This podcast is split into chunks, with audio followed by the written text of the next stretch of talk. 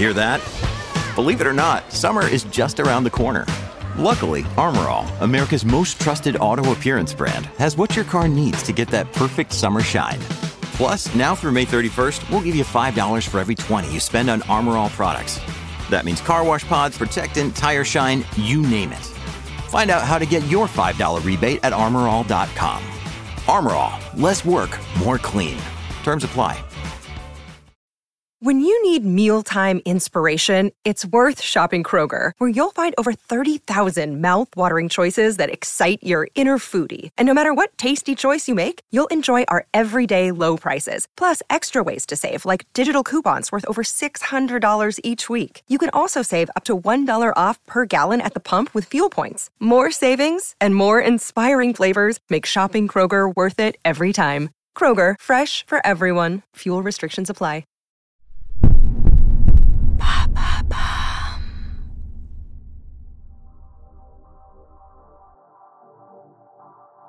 Bonjour à tous, je suis Alice Vacher. Je vous souhaite la bienvenue dans l'empreinte.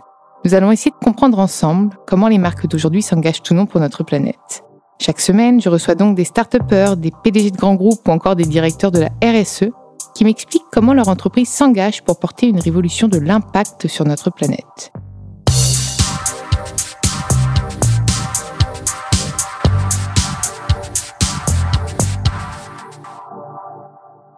Dans ce nouvel épisode de l'empreinte, j'ai le plaisir de recevoir Dimitri Tsiganitsky, le directeur général France de Freena, l'application européenne concurrente d'Uber, réunissant VTC, trottinettes et scooters en libre service et visant le zéro carbone à horizon 2030. Enchanté Alice. Je suis ravie de te recevoir euh, dans l'empreinte. En plus, c'est vraiment une application euh, dans l'air du temps. Euh, Aujourd'hui, c'est un des sujets, la mobilité et le rapport du GIEC en parlait euh, euh, très justement, c'était c'est un sujet sur lequel il fallait vraiment agir et agir vite.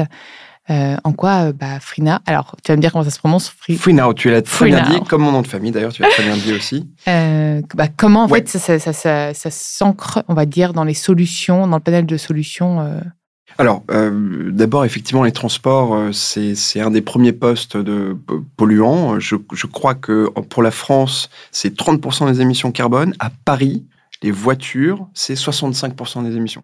Et effectivement, c'est un gros sujet. Euh, la mobilité dans Paris, pollution sonore, pollution euh, de l'air, euh, l'espace aussi dans les villes. On pourra reparler quelques chiffres plus tard, mais euh, il y, a, un vrai combat contre, contre les voitures, contre l'autosolisme. Et FreeNow, même si c'était une application traditionnelle de VTC, on pense qu'on a un rôle énorme à jouer là-dedans. Euh, on a euh, comme objectif, comme tu l'as dit, d'être net zéro d'ici 2030, de réduire de 50% nos émissions d'ici 3 ans, 2025. Et on a plein d'outils pour le faire. Euh, alors, euh, je peux, je peux Ouais, les, ouais, les- vas-y, les parce qu'en détailler plus, maintenant, ce mais qui m'intéresse, c'est de savoir comment tu vas réduire sans compenser. Parce que la compensation, c'est quand même pas une solution. on en- alors on fait la compensation, mais j'en parle même pas de- Ah, de, de t'es cette génial, en compensation. fait. Et puis en plus, on fait, euh, comme souvent, les, programmes, c'est toujours un paradoxe d'ailleurs, mais les programmes de compensation en Europe ou le plus près de, de nos zones d'opération sont souvent les plus chers. Donc on a tendance à faire des compensations dans dans- dans d'autres pays euh, plus lointains. Donc c'est pas, c'est, on, on le fait, mais c'est pas du tout, c'est pas du tout une priorité. On a trois piliers pour y arriver, pour en tout cas essayer d'y arriver. Le premier, c'est d'aider les chauffeurs à convertir d'un véhicule thermique vers de l'électrique. En plus, euh, c'est beaucoup plus confortable pour les chauffeurs, c'est plus économique sur le long terme, même si le coût d'achat est un petit peu plus prohibitif. Et donc, pour aider les chauffeurs, c'est le premier pilier, hein, pour aider à convertir, on va travailler avec euh, euh, des constructeurs automobiles pour avoir des remises, parce qu'on est présent partout en Europe, on a pas mal de chauffeurs qu'on peut connecter. On appartient accessoirement à Mercedes et BMW, donc euh, voilà, on essaie d'apporter BMW des qu'on a eu dans l'empreinte d'ailleurs. voilà. Et, euh, et donc, euh, on, on va faire des deals avec des constructeurs pour que les chauffeurs aient, aient des tarifs avantageux. On va aussi travailler avec des fournisseurs de bornes de recharge électrique, comme Shell, comme euh, la RATP, qui est un hub dans le nord de Paris, comme Electra. On a nous-mêmes, au sein du, de, de la joint venture BMW et Mercedes, une société sœur qui s'appelle Charge Now. euh, qui, Et non Change Now. et non Change Now. Euh, et, euh, et donc, avec tout cet écosystème, on va permettre aux chauffeurs, même si, encore une fois, c'est insuffisant, d'avoir accès à des bornes de recharge rapide dans des points névralgiques, par exemple sous euh, la mairie de Paris, en plein centre de Paris. On a un partenariat avec Shell, avec 30% de réduction sur le kilowattheure pour les chauffeurs FreeNow, euh, pour qu'ils puissent se recharger en moins d'une heure. On a un partenariat avec Electra dans le nord de Paris, euh, près d'Aubervilliers aussi, pour qu'ils puissent se, recharger moins cher grâce à ce partenariat. Donc, ce sont des petites choses, mais qui vont aller en s'amplifiant. Question pratique, alors, parce que moi, j'ai pas de voiture, mais j'avais entendu ça, je crois que c'est ma maman d'ailleurs qui m'en avait parlé. Apparemment, on peut pas recharger les toutes les voitures électriques sur les mêmes bornes de recharge. En fait, apparemment, il y, y, a deux, deux ou trois, ouais, effectivement, il y a deux ou trois euh, prises euh, différentes, donc c'est un petit peu, un petit peu complexe. en fait, c'est pas de votre faute, mais il faut simplifier tout ça. Ça va venir. c'est en cours. Euh, il y, a, y, a, y, a, un impétus. En fait, on, a vu beaucoup, beaucoup de ventes euh, ces derniers temps de, de véhicules électriques.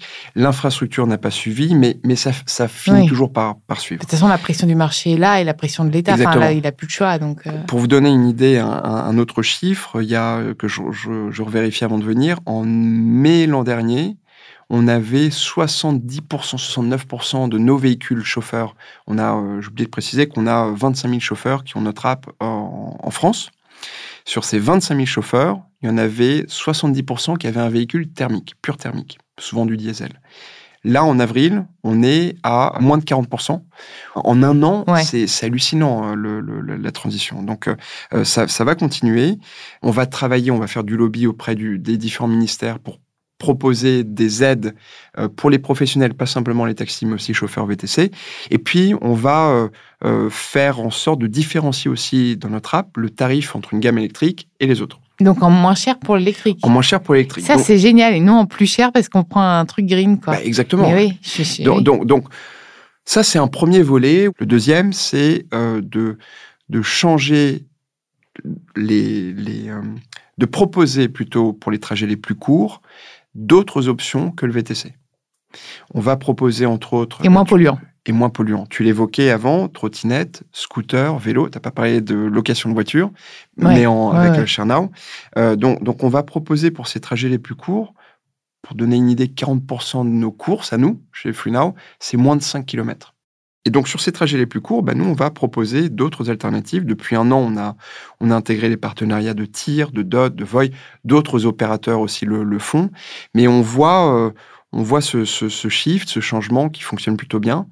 Euh, c'est plutôt sur des trajets de 2 km. Mais ça veut dire que l'utilisateur qui a l'application, en fonction de la durée de son trajet, enfin de, de, la distance de son trajet, va être conseillé sur son choix de mobilité ou c'est à lui par contre d'avoir la bonne. On n'y est pas encore. On n'y est pas. Là, on n'y est pas encore. Et on n'y est pas encore. ton prochain step. Oh, exactement. Et, et, pourquoi on n'y est pas? Parce qu'il y, y, a un petit peu de finesse qu'il faut qu'il faut qu'on qu'on priorise. Alors, on a, on a quand même 700 développeurs, donc on est bien équipé, mais on a d'autres concurrents qui sont 10 fois plus gros, donc il faut qu'on fasse des choix. Oui, d'ailleurs, vous êtes, ah oui, je sais pas si je l'avais précisé que vous êtes européen et que c'est pas mal. Non, hein mais, bien sûr, européen, on paye nos taxes ça, hein. localement. encourager, euh, euh, Absolument, absolument. Et, euh, et donc, ce qu'on souhaiterait proposer, c'est effectivement de d'orienter le, le, choix du passager en disant est-ce que tu as pensé à cette option plutôt qu'un tel ou, ou, un, ou, un, autre? La difficulté qu'on a, c'est qu'aujourd'hui, on n'est pas toujours euh, capable d'identifier s'il y a des offres de des, parkings pour déposer les autres offres à destination. Finalement. C'est la géologue, ouais. géologue à destination. Et d'ailleurs, j'imagine que finalement, ce qui peut aussi convaincre l'utilisateur, ça va être le prix, parce que c'est sans doute moins cher euh, d'utiliser une trottinette électrique ou un. Bien sûr. c'est, je crois plus c'est doux, moins c'est cher. On, on, est à 20 euros c'est ça, en plus, euh, sauf, sauf les véhicules électriques. Là, oui, pour le coup, c'est doux, mais en plus, il y a un chauffeur, on n'a rien à faire. Euh, mais c'est 20 euros une, à peu près, euh, prix moyen d'une course VTC chez nous, et c'est 3-4 euros, prix course moyen. Et en fait, quand on regarde l'évolution le, le, de la mobilité pré- post-Covid, et le fait que les gens vont plus souvent au bureau maintenant, ceux qui ont un pass Navigo, quand ils payent 75 euros par mois, rapporté au nombre de courses qu'ils font, etc., bah, au final, c'est bien plus avantageux de faire la transaction, d'utiliser une app comme FreeNow pour le côté Tu vas me faire la télécharger, là, je sens. ouais, non, c'est vraiment c'est vraiment une expérience, euh, une expérience très chouette.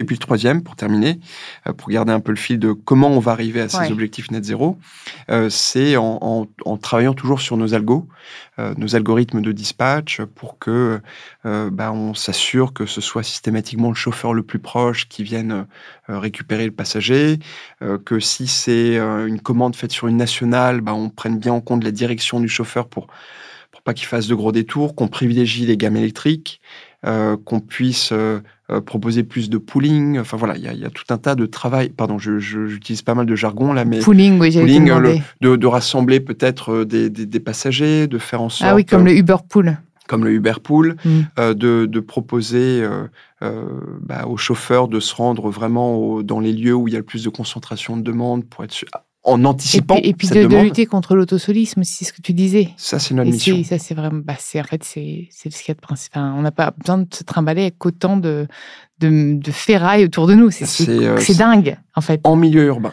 Attention, on parle bien. Oui, non, non, mais c'est vraiment en milieu urbain. D'ailleurs, vous êtes où? Alors, nous, on est présent à, on est présent dans 11 pays en Europe. D'accord. Plus de 130 villes.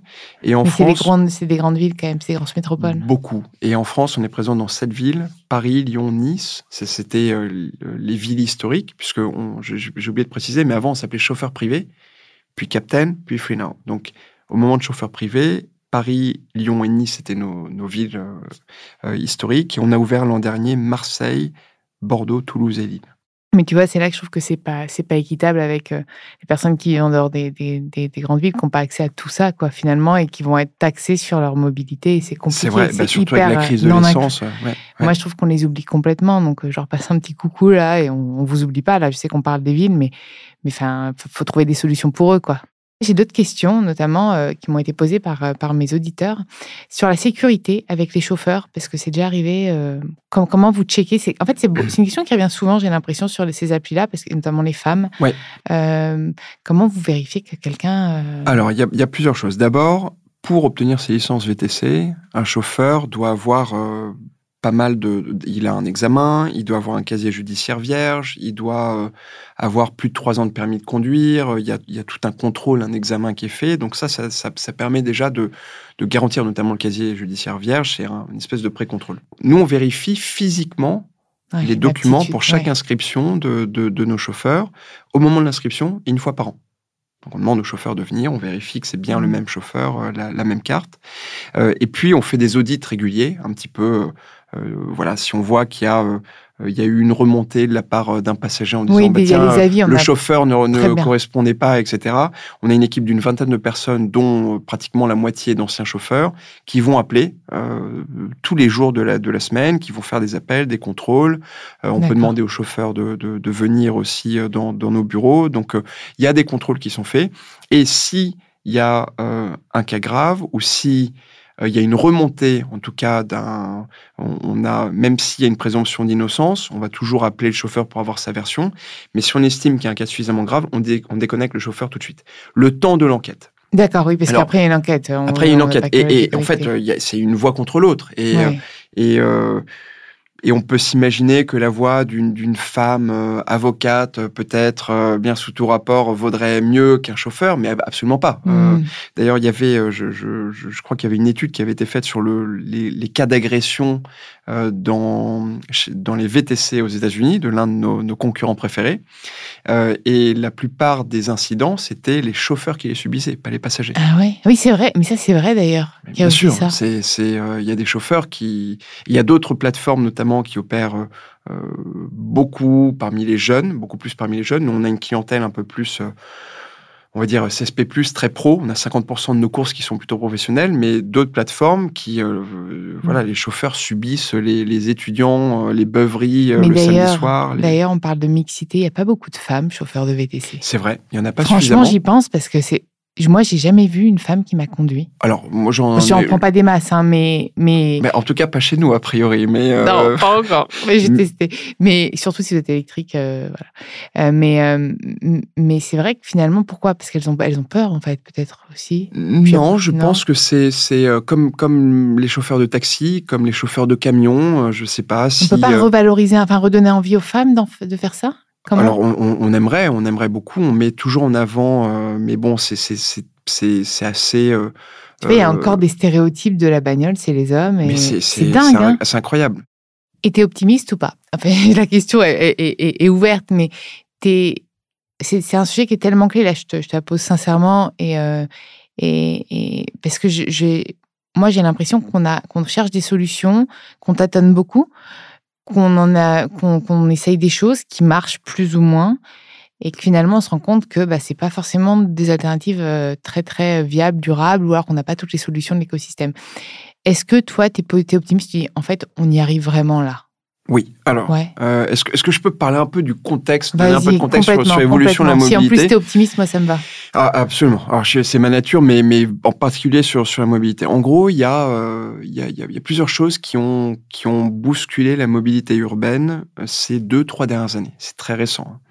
Il y a euh, évidemment le Covid. Et le Covid, qu'est-ce qu'il a provoqué? Le Covid, il a provoqué une une euh, réduction euh, des jours de travail au bureau, une réduction en conséquence directe des sorties nocturnes. Et puis, il y a eu l'histoire, bien sûr, du, du pass vaccinal, euh, la, crainte d'attraper le virus. Donc, d'une manière générale, on voit qu'entre 2019... la prise des transports en commun aussi. Bien sûr. Donc, entre 2019 et aujourd'hui, il y a eu une, vraie baisse euh, significative des déplacements de la mobilité au sens large.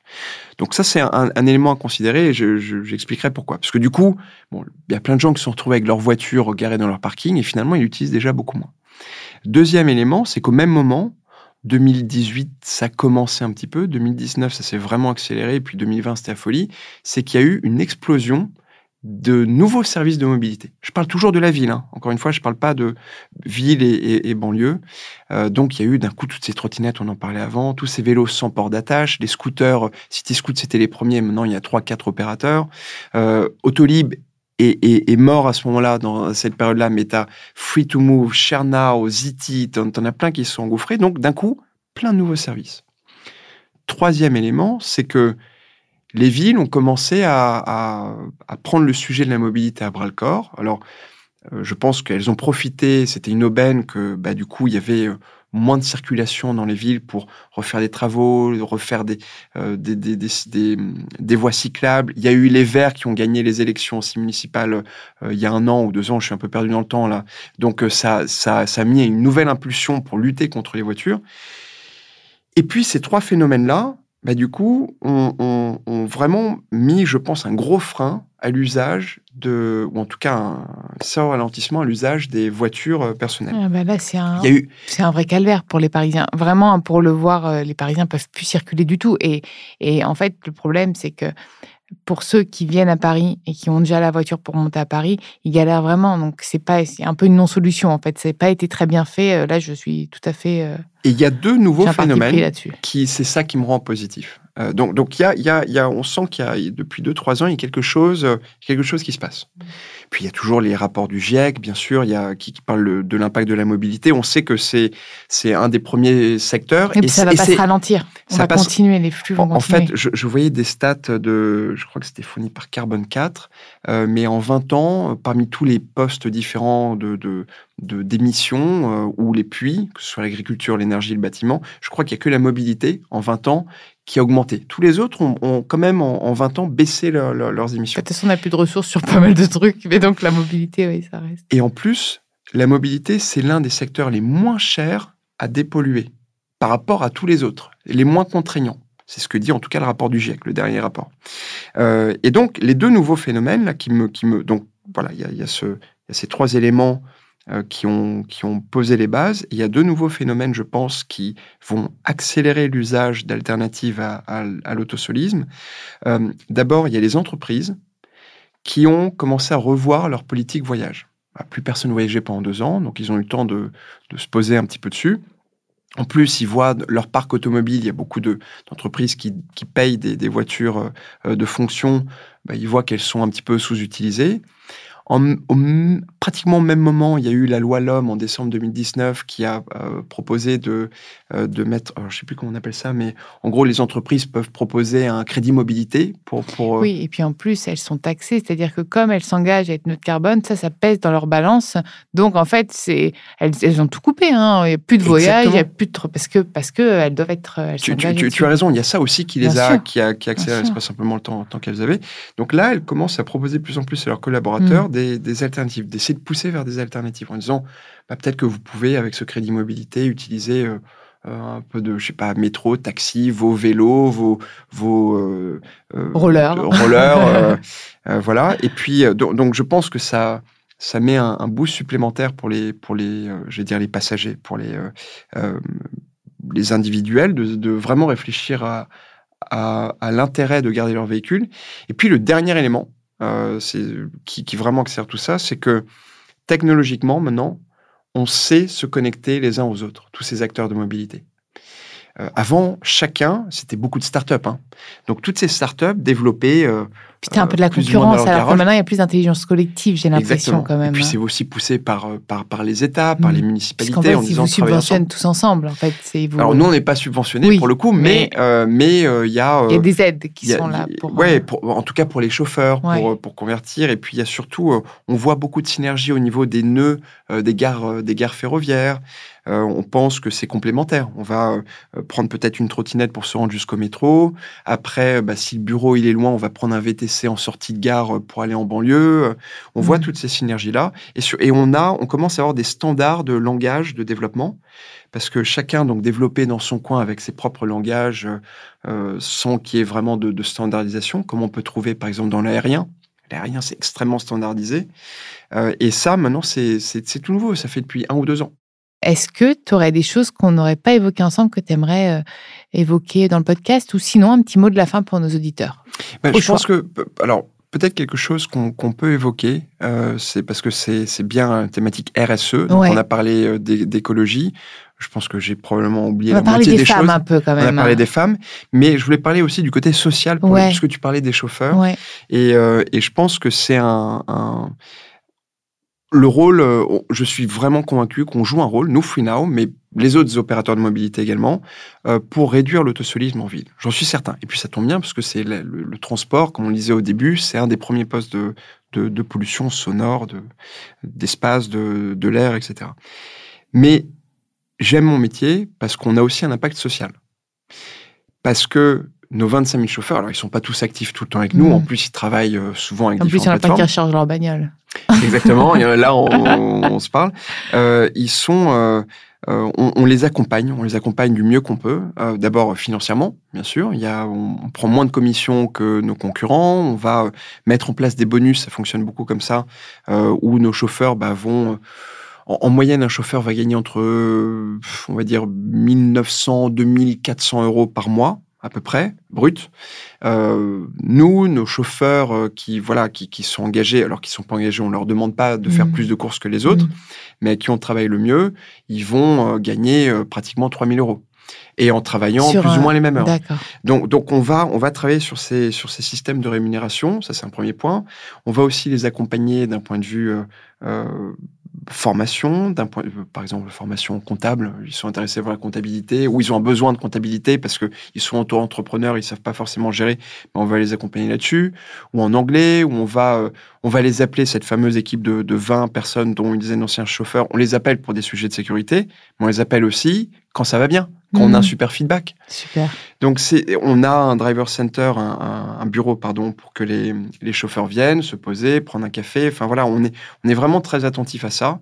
Et, euh, et on travaille, comme je disais, avec les syndicats, avec la mairie de Paris, avec euh, les différents ministères du travail et des transports, bah, pour, euh, pour qu'ils aient les, les meilleures conditions possibles.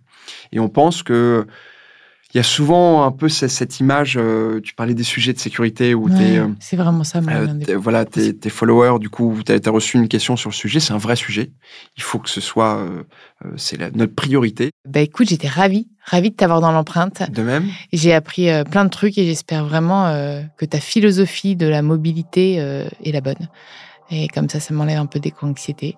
Écoute, l'avenir nous le dira. Exactement. Et, et, go pour être zéro zéro carbone si tu y arrives. Et sinon, fais du mieux que tu peux. On a besoin d'acteurs euh, qui s'engagent vraiment. Merci beaucoup. Merci Alice. Merci à vous d'avoir écouté cet épisode. Vous pouvez retrouver tous les épisodes sur toutes les plateformes de podcast ainsi que chaque semaine sur thegood.fr. N'hésitez pas à liker, partager et commenter le podcast. À très vite.